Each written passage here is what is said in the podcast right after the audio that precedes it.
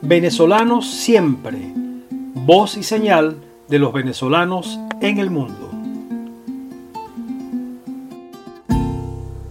Amigos y amigas, muy buenas tardes y muy buenas noches para quienes nos escuchan desde otras latitudes. Hoy es martes 8 de junio de 2021. Bienvenidos a su programa Venezolanos Siempre, voz y señal de los venezolanos en el mundo. Este programa es una producción de la plataforma Venezolano Siempre en alianza con Radio Comunidad. Nos acompañan Elías Santana en la dirección de la emisora, Nora Liscano en la coordinación general. En las redes sociales y portal web de Radio Comunidad, Victoria Nieto. En el control técnico, Raúl Sánchez. La música que identifica nuestro programa es de Miguel Siso. En la conducción del programa les acompañamos Valentina Sánchez, Ismael Pérez Vigil y Luisa Torrealba. Pueden sintonizarnos a través de radiocomunidad.com o descargando la aplicación de Radio Comunidad por las tiendas de Google Play y Apple Stores. Los invitamos a seguir a Radio Comunidad a través de las cuentas de Twitter e Instagram arroba Radio Piso Comunidad o en Facebook como Radio Comunidad Venezuela. También los invitamos a seguir a Venezolanos Siempre a través de la página web venezolanossiempre.org. En Twitter e Instagram nos encuentran como arroba VE Siempre 1. Nuestro correo electrónico es gmail.com Les recordamos a nuestros apreciados oyentes que pueden apoyar a Radio Comunidad a través de la plataforma de micromecenazgo Patreon visitando www.patreon.com barra Radio Comunidad. Hoy en nuestra sección En Contexto conversaremos con Ricardo Millán, miembro de la Confederación de Estudiantes de Venezuela y uno de los organizadores de Ruta por Venezuela. En nuestra sección Venezolanos Talentosos conversaremos con el ingeniero y montañista venezolano Alfredo Autiero. Sean cordialmente bienvenidos a su programa Venezolanos Siempre, voz y señal de los venezolanos en el mundo. Contexto. Un grupo de jóvenes estudiantes universitarios venezolanos preocupados por la situación de Venezuela, por la crisis humanitaria que afecta nuestro país, han decidido tomar acción y han promovido una iniciativa en la que demuestran su compromiso por el restablecimiento del Estado de Derecho en Venezuela, y por el restablecimiento de las libertades democráticas. Esta iniciativa se llama Ruta por Venezuela y comenzó el pasado sábado 5 de junio. Hoy en Venezolano Siempre vamos a conversar con Ricardo Millán, él es estudiante universitario de Historia en la Universidad Central de Venezuela, es miembro de la Confederación de Estudiantes de Venezuela y pues le damos una cordial bienvenida. Él además es uno de los estudiantes que ha promovido esta iniciativa. Buenas tardes Ricardo, bienvenido y queremos que em, nos cuentes en qué consiste esta iniciativa Ruta por Venezuela que comenzó el pasado sábado 5 de junio. Eh, primero que todo, unas buenas tardes. De verdad quiero agradecer este espacio en nombre de toda la Confederación de Estudiantes de Venezuela para difundir el mensaje que estamos llevando los jóvenes, no solo los estudiantes, sino los jóvenes del país que queremos, del país que soñamos y que queremos tener, del futuro que merecemos y que nos han robado. Hoy hemos decidido iniciar este nuevo movimiento, esta ruta por Venezuela, que va a ser un movimiento amplio, un movimiento articulado y no ordenado. Un movimiento que se construye desde abajo hacia arriba, desde quienes hoy sufrimos la condena de la miseria que nos ha impuesto una dictadura que no quiere que vivamos en dignidad, que vivamos en paz, que vivamos con las condiciones que queremos. Además de eso, la ruta consiste de volvernos a encontrar como venezolanos, consiste de organizarnos, no en torno a un Mesías, no en torno a un liderazgo, no en torno a un partido, sino en torno a nosotros mismos, a los venezolanos que hoy requerimos urgentemente de un plan de vacunación sin ningún tipo de discriminación política, que requerimos de unos servicios básicos que nos garanticen nuestra vida, que nos permita tener un ingreso digno para que no tengamos que estar sufriendo día tras día para poder tener comida en nuestras casas. La ruta consiste de organizarnos, de movilizarnos y de desafiar a quienes hoy creen que han ganado, que hoy creen que pueden determinar nuestro futuro. ¿Cómo lo vamos a hacer? Bueno, lo vamos a hacer recorriendo todo el país. Todo el país implica recorrer 18 estados, implica recorrer 4.500 kilómetros. Ya empezamos este sábado 5 con concentraciones y movilizaciones en cada uno de los estados. Empezamos de abajo hacia arriba con cada una de las organizaciones que hoy nos apoyan, que no solo están las organizaciones políticas y el movimiento estudiantil, sino que también contamos con el apoyo de innumerables sindicatos, de innumerables gremios, colegios profesionales, de organizaciones no gubernamentales, de venezolanos agremiados en la sociedad civil a través de asociaciones vecinales, consejos comunales. Hemos empezado en estos, desde el sábado 5 de junio hasta el próximo 14 de junio, vamos a estar en eso, poco a poco de abajo hacia arriba, construyendo uno por uno, día tras día. Pero al 14 de junio vamos a iniciar una nueva, etapa, de recorridos que van a salir de tres partes del país. Vamos a salir desde Maracaibo, desde Mérida y desde Puerto Ordaz. Y vamos a recorrer, lo, ya lo dije, 4.500 kilómetros. Vamos a recorrer 18 estados para llegar a Caracas el 24 de junio. 10 días. 10 días reconectando con los venezolanos, pidiendo que nos reencontremos en las calles que nos reencontremos en los caseríos, en los pueblos, en las ciudades, que volvamos a hablar de lo que los venezolanos queremos que se hable, para asegurar el futuro que queramos. Y el 24 vamos a llegar a Caracas no a vernos las caras en el este, vamos a ir a los espacios donde ellos no quieren que lleguemos, vamos a ir al centro, vamos a ir a donde está el poder público a denunciar y a desafiar a la dictadura que hoy nos coarta. La ruta consiste de generarle el mayor costo posible al régimen, de devolverle la esperanza a los venezolanos y de que volvamos a creer que el futuro de este país no está en las manos de más nadie, sino de nosotros como pueblo, como sociedad y como ciudadanos. Ricardo, con esta iniciativa ustedes pretenden movilizar a estudiantes, a venezolanos preocupados por la situación del país.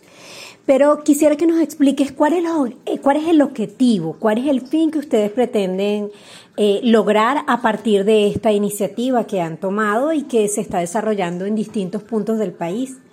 Miren, lo mencionaba anteriormente. Nosotros queremos que los venezolanos nos organicemos y nos movilicemos y desafiemos a quienes hoy usurpan el poder y nos coartan de nuestro futuro, de nuestro país y de nuestra vida. Pero, miren, no hay, forma más sencilla de decirlo ¿Qué mejor forma de devolvernos la esperanza, de reencontrarnos, de creer en nosotros mismos, que de tres ciudades importantísimas para nuestro país salgan 150 jóvenes?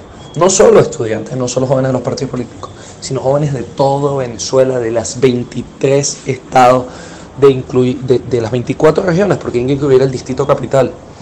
23 estados más el distrito capital, vamos a salir 150 por cada punto. Somos 450 jóvenes que vamos a recorrer el país. No haciendo un casa por casa, no hablando como si fuera un recorrido electoral, sino pidiendo a los venezolanos que nos reencontremos, vamos a escucharnos, vamos a generar soluciones de nosotros. Esas soluciones que ya nos damos para sobrevivir, vamos a buscar desarrollarlas para que podamos enfrentar a la dictadura. Vamos a elaborar propuestas desde lo pequeño hasta lo más grande que nos permitan incluir a todos los venezolanos que hoy quieren una vida mejor y que podamos actuar con la determinación y la fuerza que la situación merece. Porque sabemos que estamos condenados y que no hay mejor momento para movilizarnos que este, el momento en el que estamos ahora. Entonces, lo he dicho y lo voy a seguir diciendo porque es el mensaje que queremos que llegue a todos los venezolanos. Vamos a organizar, vamos a movilizarnos pacíficamente, organizados, y vamos a presionar y desafiar a quienes hoy nos están matando. No por un liderazgo, no por un político, no por una iniciativa política, sino por nosotros, por nuestra vida, por la de cada una de las personas, por nuestros vecinos, por nuestra familia, por nuestros compañeros de trabajo. Porque al final de cuentas, el sueño que todos tenemos, que es lo que nos une, el sueño de una Venezuela distinta, de una Venezuela mejor, está en manos de cada uno de nosotros. Vamos a una pausa y al regreso continuaremos conversando con Ricardo Millán, dirigente estudiantil venezolano, sobre la ruta por Venezuela. Continuamos en Venezolano siempre conversando con el dirigente estudiantil venezolano Ricardo Millán acerca de la iniciativa Ruta por Venezuela. Ricardo, otra característica importante que tiene esta iniciativa Ruta por Venezuela es que ha trascendido el ámbito estudiantil y ha logrado articular, ha logrado cohesionar a distintos actores de la sociedad civil que también están eh, preocupados, que comparten la, misma preocupación y tienen las mismas exigencias que ustedes están eh, visibilizando. ¿Cuáles son estos actores que, han apoyado, que han acompañado esta iniciativa y cómo, cómo fue el proceso para, cómo ha sido ese proceso para eso, para lograr que se eh, incorporen, que otros actores también se sumen a esta iniciativa que ustedes están tomando. Por supuesto, por supuesto. Como, como lo mencioné, mira, hoy la Ruta por Venezuela cuenta con la Confederación de Estudiantes de Venezuela desde el punto de vista estudiantil. También cuenta con organizaciones políticas como Voluntad Popular, Primero Justicia, como A un Nuevo Tiempo, como Encuentro Ciudadano, el COPEI que no ha sido intervenido por el Tribunal Supremo de Justicia la Asamblea Nacional y la Presidencia, pero también contamos con organizaciones que tenían mucho tiempo que no se encontraban con estas organizaciones que ya mencioné. Contamos con el apoyo de Vente Venezuela, de Alianza Bravo Pueblo, de la fracción del 16 de julio. Eso implica, nada más en términos políticos, que esta ruta hoy une más de lo que nos divide nuestra diferencia. Hoy hemos encontrado un punto de unión entre quienes no se podían poner de acuerdo. Pero si le sumas a eso organizaciones como el Encuentro Sindical Unitario, que agrupa a más de 100 sindicatos, que agrupa a la CTV, agrupa al Sindicato de Jubilados, de Jubilados de la Policía, si le sumas organizaciones no gubernamentales como Sin Mordaza, como Provea, si le sumas la, la, gran cantidad de organizaciones de venezolanos en el exterior que el día sábado se movilizaron en cada una de las regiones y que se sigue movilizando para asegurar que los países aliados de la causa de los venezolanos puedan ser garantes de la defensa de nuestros derechos. Y hoy en día sumamos a una gran cantidad de organizaciones. ¿Y cómo lo hicimos? Mira, lo hicimos de la forma más sencilla posible nosotros tenemos que buscar lo que nos une. Hoy hablamos y nos dividimos porque queremos tener la razón como, como ciudadanos, como individuos. Nos importa tener la razón sobre cuál es la solución. Y sí, es importante tener una solución, pero no la vamos a llegar a tener nunca si no encontramos los puntos que nos unen. Hoy en día, lastimosamente, por culpa de un grupo de personas pequeñas que secuestran el país, lo que nos une son nuestros problemas. Hoy nos une la necesidad de las vacunas, hoy nos une la necesidad de un ingreso digno, hoy nos une la falta de los servicios básicos. Partamos de ahí, partamos de la sociedad, partamos de lo cívico, partamos de quienes somos como venezolanos y de lo que queremos lograr, no de cara a unas candidaturas, no de cara a una farsa o de cara a una propuesta en puntual, sino de cara a nuestras necesidades, que son lo que nos van a permitir mantener movilizados. Cada vez que nosotros hemos hablado con los ciudadanos, con las organizaciones, con los gremios, los sindicatos, que además hoy incorporamos a los colegios profesionales de abogados, de médicos, de enfermeras, de bioanalistas, a la Federación de Médicos, incorporamos organizaciones no gubernamentales como Médicos Unidos, si nosotros partimos de esas necesidades, de esas cosas que nos unen, vamos a seguir sumando. Y eso lo ha demostrado hasta ahora la Ruta por Venezuela, que ha podido sumar a muchísimas organizaciones y personas y que día tras día sigue sumando y que vamos a seguir sumando, porque la ruta es el inicio de un nuevo movimiento, de un nuevo movimiento cívico y social. que se va a mover por las condiciones que los venezolanos queremos tener en nuestra vida diaria. Ricardo, ¿qué mensaje le envías a los venezolanos que viven en el exterior y que mm, están preocupados y sensibilizados por Venezuela? Y pues de qué forma ellos podrían apoyar, visibilizar esta iniciativa que ustedes están desarrollando denominada Ruta por Venezuela. Miren, a todos los venezolanos que están en el exterior, les quiero pedir que por favor se pongan en contacto con cada una de las organizaciones en su región, en su país, en el estado o la ciudad en la que se encuentren. Porque ya hemos establecido contacto con una gran cantidad de venezolanos afuera que se están organizando para acompañar la ruta por Venezuela, yendo principalmente, inicialmente, a las cancillerías de esos países donde residen.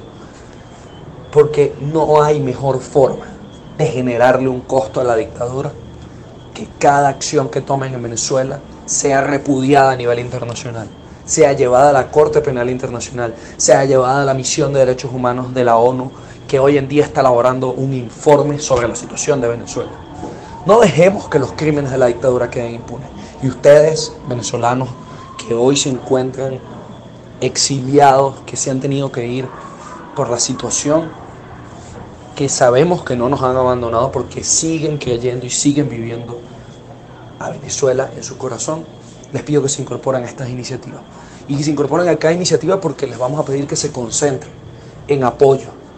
Porque les puedo decir que desde Caracas, desde Miranda, Anzuategui, desde Apure, desde Táchira, Mérida, desde cualquier estado del país, yo les puedo asegurar que los mensajes que ustedes nos dan de apoyo, que nos dan en las manifestaciones, en estas actividades que les hemos mencionado, pero que también pueden hacer desde su casa, ayudándonos en las redes sociales y enviándonos todo el apoyo que puedan, les puedo asegurar que eso nos ayuda a mantenernos firmes. Porque ustedes, quienes se encuentran afuera, son un motivo más para nosotros seguir más. Tenemos miles de razones para luchar. Ustedes son uno de esas grandes razones que nos motivan a seguir porque queremos que vuelvan, porque queremos volver a reencontrarnos con todos nuestros familiares y amigos que se han ido y que, sabemos, y que sabemos que ustedes también lo quieren hacer. Entonces les pido que se reincorporen, que se unan y que no dejen de soñar. No dejen de soñar porque nosotros que estamos aquí sufriendo día tras día, no hemos dejado de soñar con ese reencuentro en la frontera, en los aeropuertos, en los puertos, porque sabemos que está a la vuelta de la esquina y que lo vamos a tomar juntos. No solo los venezolanos que estamos aquí, sino ustedes que están afuera. Mira, para cerrar, yo, yo quiero dejar un mensaje muy importante. Nosotros no estamos haciendo esto por aspiraciones personales, no estamos haciendo esto porque estamos convencidos de que individualmente tenemos una posibilidad. Nosotros sabemos que los estudiantes solos no hemos podido y no vamos a poder solos. La única forma de enfrentar a un régimen tan criminal y dictatorial como el que enfrentamos es juntos, es unidos es que todos estemos unidos en el sueño de un país distinto y un país mejor. Nosotros hemos decidido no rendirnos y sabemos que millones de venezolanos no lo han hecho. Vamos a organizarnos, vamos a regar la voz, vamos a pronunciarnos, vamos a decirle a todo el mundo de qué trata la ruta por Venezuela. Vamos a asegurar que día tras día se hable de la ruta y que la dictadura le tema otra vez a los venezolanos en la calle que sepan que no vamos a aceptar más las farsas que nos están lanzando ni las migajas que nos están lanzando. Que si ellos quieren hablar y se quieren sentar, que se hable de lo que nosotros queremos que se hable. Que se hable de las condiciones que los venezolanos necesitamos para vivir y para solucionar la situación que hoy agobia a nuestro país. Hoy les pido que no se olviden de que el futuro de Venezuela está en nuestras manos. Le agradecemos a Ricardo Millán por este contacto, por esta conversación sobre la iniciativa Ruta por Venezuela y le recordamos a nuestros estimados oyentes que pueden seguir las incidencias de esta iniciativa del movimiento estudiantil Ruta por Venezuela en las diferentes redes sociales a través de la etiqueta numeral Ruta XBZLA. Vamos a una pausa y al regreso nuestro compañero Ismael Pérez Vigir entrevistará a el montañista venezolano Alfredo Autiero. Venezolanos talentosos de aquí y de allá. Hoy tenemos con nosotros lo que se puede decir con toda propiedad a un venezolano universal, Alfredo Autiero.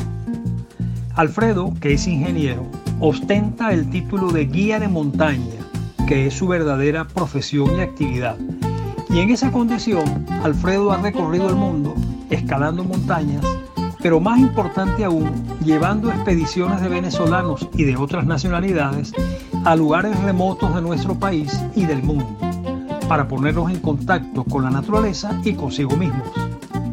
Alfredo forma parte del proyecto Cumbre, que todos recordamos porque en estos días, el pasado 23 de mayo, acaban de conmemorar 20 años de haber escalado el Everest, la cima de la Tierra, un grupo de seis venezolanos que es un honor y un orgullo que tienen muy pocos en el mundo. Pero Alfredo no es un guía de montaña cualquiera. Como decía al principio, Alfredo es el más universal de nuestros guías de montaña, que acaba de ser galardonado como el mejor guía de naturaleza del mundo en 2021. Un reconocimiento que otorga la ONG Eco Trip Match después de una selección y votación internacional realizada en más de 100 países y en más de mil ciudades, una consulta en la que participan todos los guías de naturaleza del mundo. Vamos entonces con las preguntas. Alfredo, cuéntanos algo de tu vida. ¿Desde cuándo te dedicas a la actividad del montañismo? ¿Cómo nació esa pasión? ¿Qué es la montaña para Alfredo Autiero? Luis Ismael, eh, buenas tardes. Un, agradecimiento sincero por haberme invitado a este programa y extender este saludo a todos sus oyentes, ¿no? Con respecto a la pregunta que me hacen, eh, bueno, yo desde muy pequeño, prácticamente desde que nací, estoy íntimamente ligado a los ambientes naturales, especialmente porque viví mis primeros 11 años en, Ciudad Bolívar, eh, al lado de ese majestuoso río, el, Orinoco. Y bueno, mis padres muy relacionados con, con los ambientes naturales, y con los viajes. Desde, desde muy pequeño me enseñaron precisamente a estar relacionado a, esos ambientes. Una vez que mis padres se, mudan para Caracas, nos mudamos todos, ¿no? Eh, llegamos a, Los Palos Grandes, una urbanización prácticamente a los pies del Ávila, esa montaña majestuosa que enmarca la mentalidad de todos los caraqueños. Y, crecí, crecí utilizando como campo de juego esos senderos que hay en, esta majestuosa montaña, con la gran suerte de que ah, en, mis años de, educación primaria em, tropecé con un, con un profesor ah, de inglés Paldo Yepes, que era miembro del Centro Excursionista Universitario, y nos llevaba a la montaña a varios de los compañeros que estábamos estudiando en primaria. Y eso me permitió conocer el Ávila mejor para, después, bueno, empezar a salir hacia otros lugares. Em, Sierra Nevada de Mérida, mis tíos vivían en Mérida y prácticamente todos los meses de diciembre íbamos para allá pero mm, yo creo que donde más se, fortaleció esta relación mía con, los ambientes naturales, en especial con la montaña, fue en la universidad. Yo empecé en la Universidad Católica, pero inmediatamente me cambié a la central, comencé a estudiar ingeniería, descubriendo que en la dirección de deporte había un centro excursionista universitario. Yo me integré al centro excursionista universitario y después de un año me encargué de la directiva de este centro excursionista y, bueno, fue cuando hice mi primera salida internacional, eh, organizamos una expedición hacia el Chimborazo en Ecuador, en la, la montaña más alta de Ecuador, y nos fuimos un grupo bastante grande entendiendo ya lo que era la logística de las expediciones. Y más o menos para esa fecha, estamos hablando de, finales de los años 70, principios de los 80, el ministro Charles Brewer me invita a, trabajar con él eh, en el Ministerio de la Juventud, donde prácticamente consolido mi, mi vida profesional en la montaña, porque Tuve la suerte, además de, que el ministro me alentó y me integró a la vida profesional, eh, el ministro de la Juventud francés casualmente vino para esa temporada y me ofreció ir a estudiar a, Francia eh, el área de, turismo y más específicamente formarme como guía de montaña en la Escuela Nacional de Esquí, de Esquí y Alpinismo en Chamonix. Una vez que regresó a Venezuela, eh, mi, preocupación principal fue precisamente cómo ah, concretar el tema de la profesionalización aquí en Venezuela, ¿no? Y formamos la Asociación Venezolana de Instructores y Guías de Montaña. Simultáneamente, bueno, salieron las principales expediciones que fueron al Himalaya, una de las más importantes, la primera expedición al Pumori en el año 91. Debiera haber salido en el 90, pero salió en el 91. Eh, así posteriormente empezamos a combinar ah, esta vida de expediciones ah, profesionales, digamos en el sentido de, comenzar a, conocer las montañas en otros países, por ejemplo África, Perú, Argentina, la Concagua, la montaña más alta de los Andes, eh, con un aspecto más comercial, cómo llevar a grupos de personas hacia estos ambientes espectaculares que eran las montañas. Digamos que esto se fue consolidando y bueno, salieron muchos otros proyectos, eh, más que nada en el área de capacitación para formar profesionales en estos ambientes. Cuéntanos qué importancia tiene para ti y para el montañismo venezolano haber sido seleccionado por Eco como el mejor guía de naturaleza del mundo en 2021.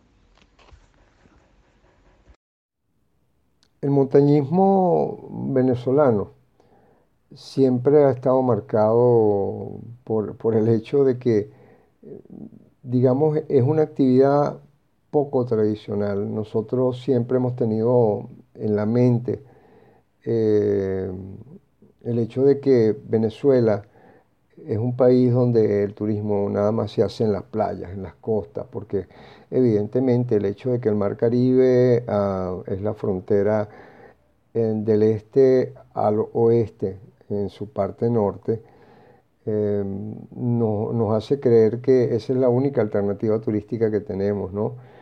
Eh, sin embargo, eso no es tan cierto como como nosotros pensamos, por el, simple hecho de que em, nada más con, visualizar el macizo guayanés, que ocupa casi la mitad del territorio venezolano en los estados Bolívar y Amazonas, el macizo guayanés es una formación montañosa mm, de un promedio de 1600, 1800 metros de altura, eh, que tiene una de las formaciones más majestuosas en, toda la tierra, como son los tepuyes, eh, especialmente Ollantepuy, Acopán, Roraima, eh, así como una cordillera de la costa que prácticamente de oriente a occidente va separándonos del mar Caribe y, y después empatándose a través de otras pequeñas cordilleras como como las que hay en, los estados Lara y Mérida, Trujillo, nos empata y nos hace partícipes de esa magia que tenemos precisamente ah, como país andino. Entonces, mm, las montañas representan eso, eh, eh, una posibilidad de culturas bien arraigadas en Venezuela, como son las culturas del sur, Pemón, Sanema, Yanomami y empatarlos con, todo lo que tiene que ver con los Andes, ¿no? Em, este año precisamente el hecho de que me hayan primero postulado dos grandes amigos,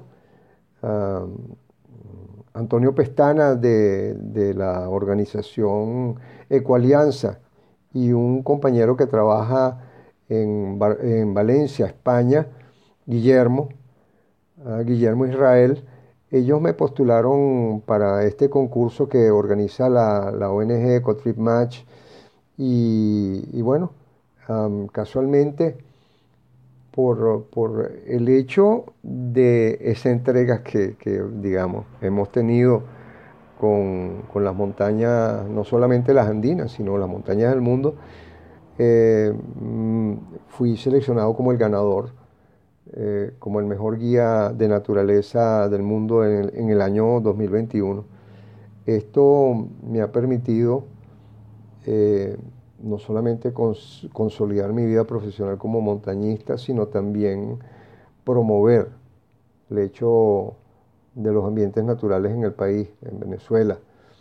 Y, bueno, acrecentar la esperanza de que después de que salgamos de esta crisis, crisis no solamente por pandemia, sino una, crisis sociopolítica, eh, el turismo sea una alternativa consolidada y verdadera en, nuestras posibilidades económicas, incluirlo como, como una alternativa dentro de, esos elementos que hacen crecer a un país, como lo han hecho en Europa, como lo han hecho en Asia, ah, ¿por qué no aquí en Venezuela que tenemos tantas alternativas? Amigos, vamos a una pausa y al regreso volvemos con más de esta interesante entrevista con el montañista venezolano Alfredo Autier. Amigos, y continuamos con nuestra entrevista del día de hoy con Alfredo Autier, montañista venezolano reconocido a nivel mundial. Otra cosa que queremos destacar es que quienes quieran ver a Alfredo en acción, lo pueden hacer en una serie de Netflix Andes Mágicos, cuyo capítulo sobre Venezuela lo abre Alfredo escalando el Pico Bolívar, nada menos que con su hijo Pico. Seguramente hay muchas cosas y anécdotas de qué hablar sobre esa filmación. Por ejemplo, dinos Alfredo, ¿cómo fue esa sensación de llegar al pico más alto de Venezuela con tu hijo? Y cuéntanos cómo ha llevado tu familia esta actividad tuya que sin duda te aleja del hogar por varias semanas seguidas. Ah, Ismael, precisamente eh, esta pregunta de Andes Mágico eh, es muy curiosa porque, bueno, fíjate que hay una serie de Netflix, todos la conocemos, bueno, todos la conocemos, muchas personas ya la han visto, eh, que se llama Andes Mágico, porque precisamente los Andes son eso, son magia. en la primera temporada, Venezuela no apareció en, esta serie. Eso produjo ah, muchos reclamos, notas de los venezolanos que estaban por todas partes del mundo, especialmente en estos días en que, en que tanta gente se ha tenido que ir del país. Eh, la gente escribió a Netflix y a su productor que, precisamente reclamando, bueno, más que reclamando, diciendo, bueno, qué curioso, porque Venezuela también tiene una, es parte de la cordillera andina. En efecto, tanto así que hubo el planteamiento de, la segunda temporada. Eso sí, la condición sin equanon era que Venezuela apareciera dentro de esta segunda temporada. Y efectivamente su productor Luis Sara con Ramón Cardini y, Sergio, ellos plantearon iniciar la segunda temporada de la serie Andes Mágicos de Netflix precisamente con Venezuela. Y bueno, por las diferentes circunstancias que hubo,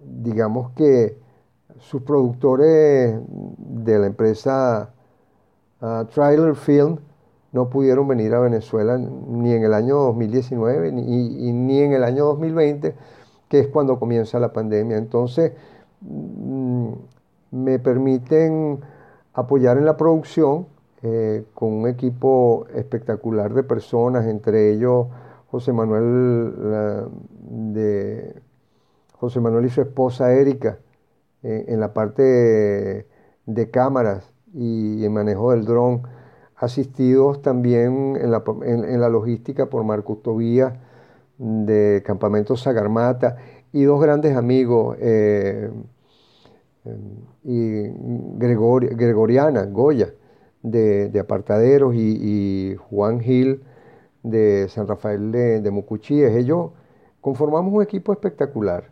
y, precisamente el capítulo que inicia, inicia con un ascenso al Pico Bolívar.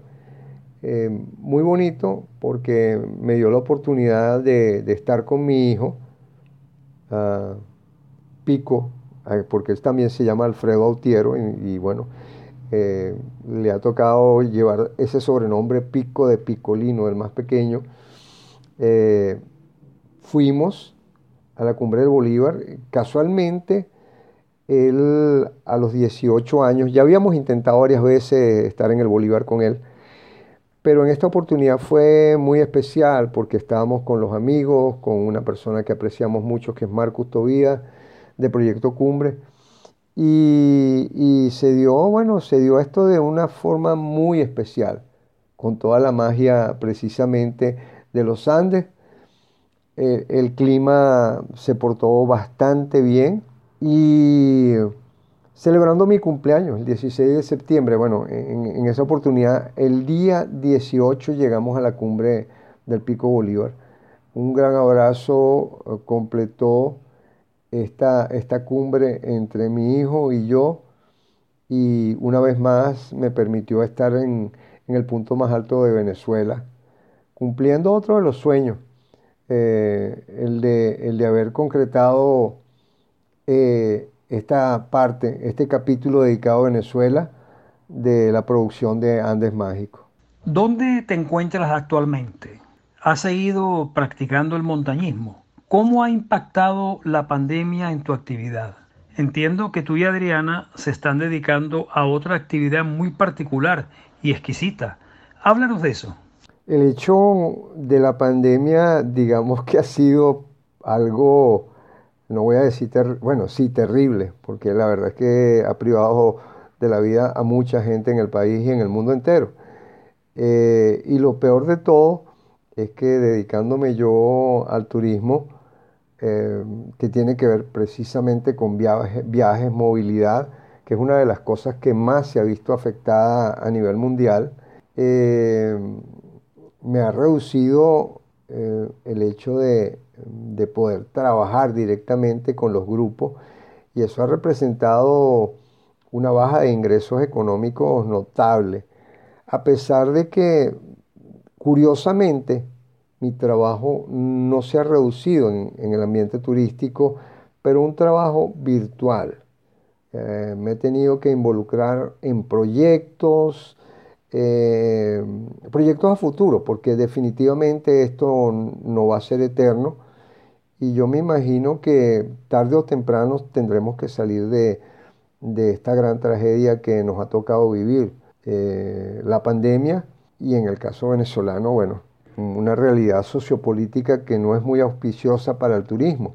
Sin embargo, digamos que mm, proyectos interesantes, grandes, como, como es el, el tratar de consolidar la profesionalización de los guías de montaña en el país, la, la producción de Andes Mágicos como serie eh, documental para Netflix, eh, la oportunidad de haber sido seleccionado como el mejor guía de montaña para el año 2021 me ha permitido estar ocupado en una cantidad de proyectos que realmente eh, yo considero promocionales y, fundamentales para el montañismo, no solo en el país, sino a nivel, digamos que mundial.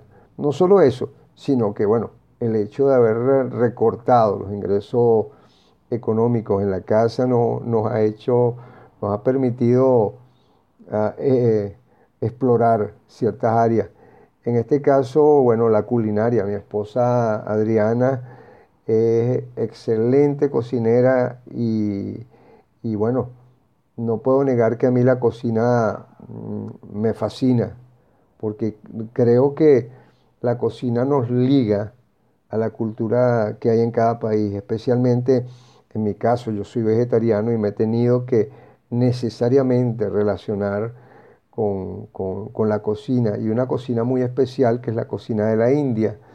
Por mis viajes, eh, una de las cosas más curiosas es que cuando uno llega a un país y uno logra entrar a la cocina, uno puede considerarse eh, afortunado porque en la cocina suceden intercambios mágicos entre las personas, eh, se cuentan historias, los sabores trasladan a la gente hacia un lugar particular, hacia un momento específico.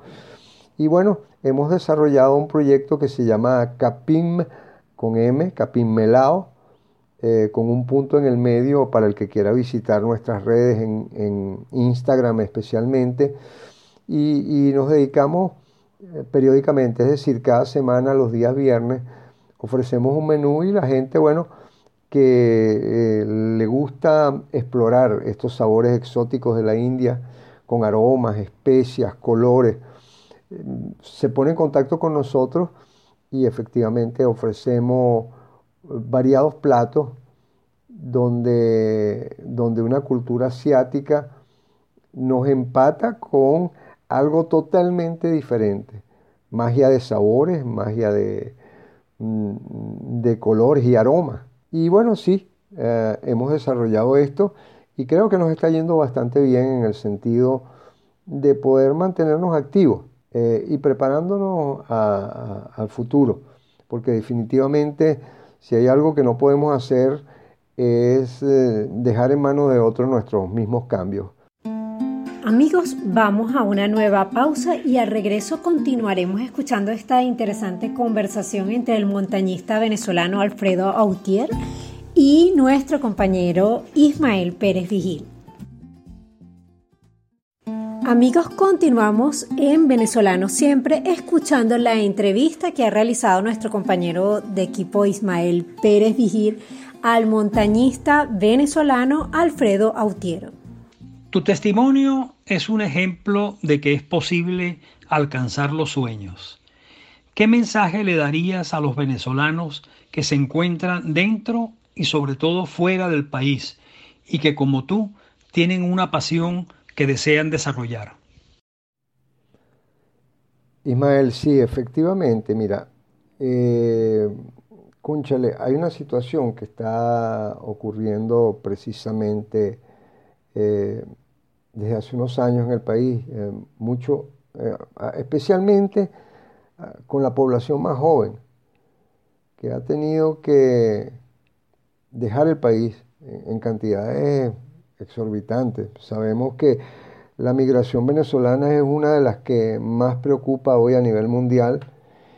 Y, bueno, esté donde esté el venezolano siempre eh, va a tener la posibilidad. No solamente eso, sino que el venezolano siempre ha sido una, persona creativa. Yo, yo el único mensaje que le puedo dar a todos los que están dentro y fuera del país es no dejar de soñar. Soñar para mí es el hecho mm, de despertarse cada mañana eh, planteándose la posibilidad de hacer lo que realmente nos gusta. Nosotros no nos podemos estar limitando a, hacer cosas ordinarias, nosotros tenemos que ser creativos, tenemos que, que sentirnos que dentro de nosotros están todas las posibilidades de llevar a cabo lo que nos gusta.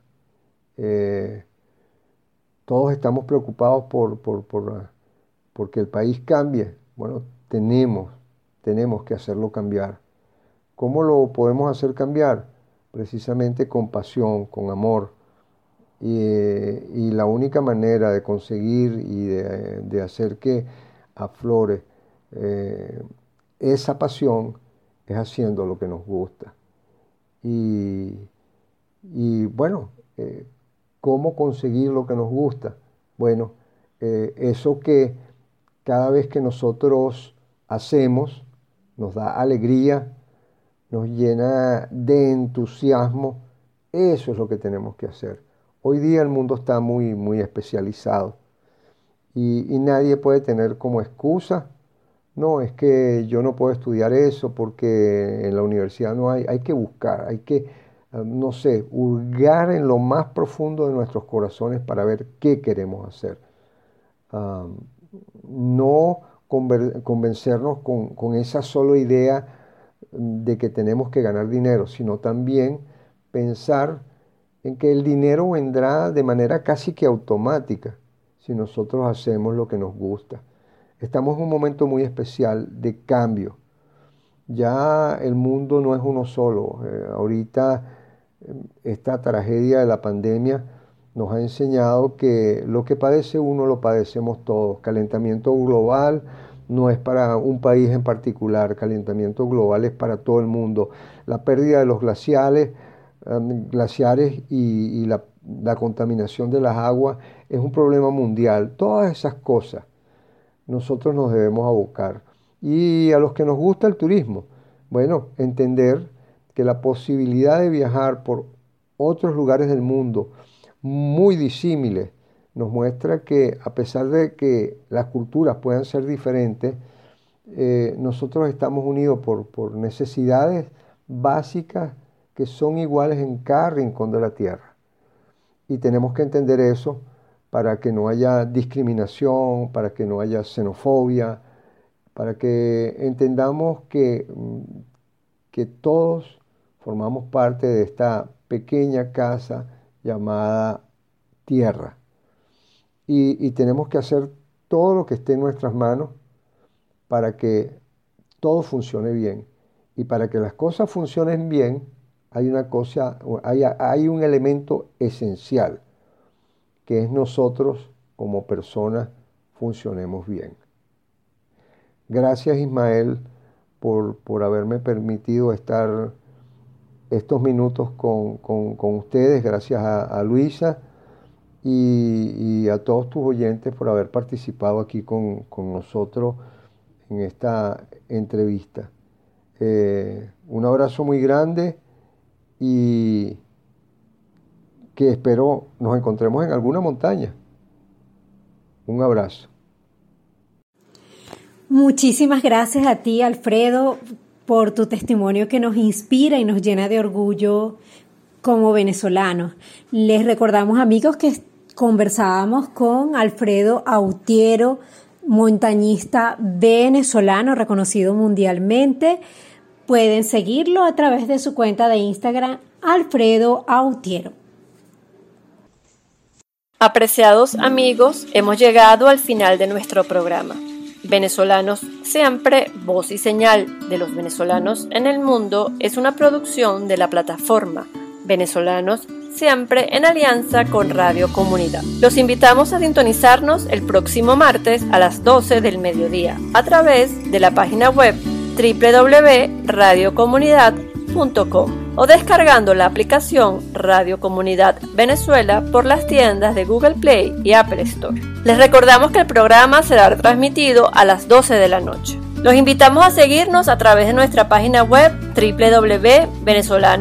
www.venezolanossiempre.org o a través de nuestras cuentas en Twitter e Instagram arroba bsiempre1 también pueden contactarnos por nuestro correo electrónico que es bsiempre.gmail.com. Pueden seguir a Radio Comunidad a través de las cuentas en Twitter e Instagram arroba radio piso bajo comunidad y en Facebook como Radio Comunidad Venezuela. En la conducción del espacio los acompañamos Valentina Sánchez y Luisa Torrealba.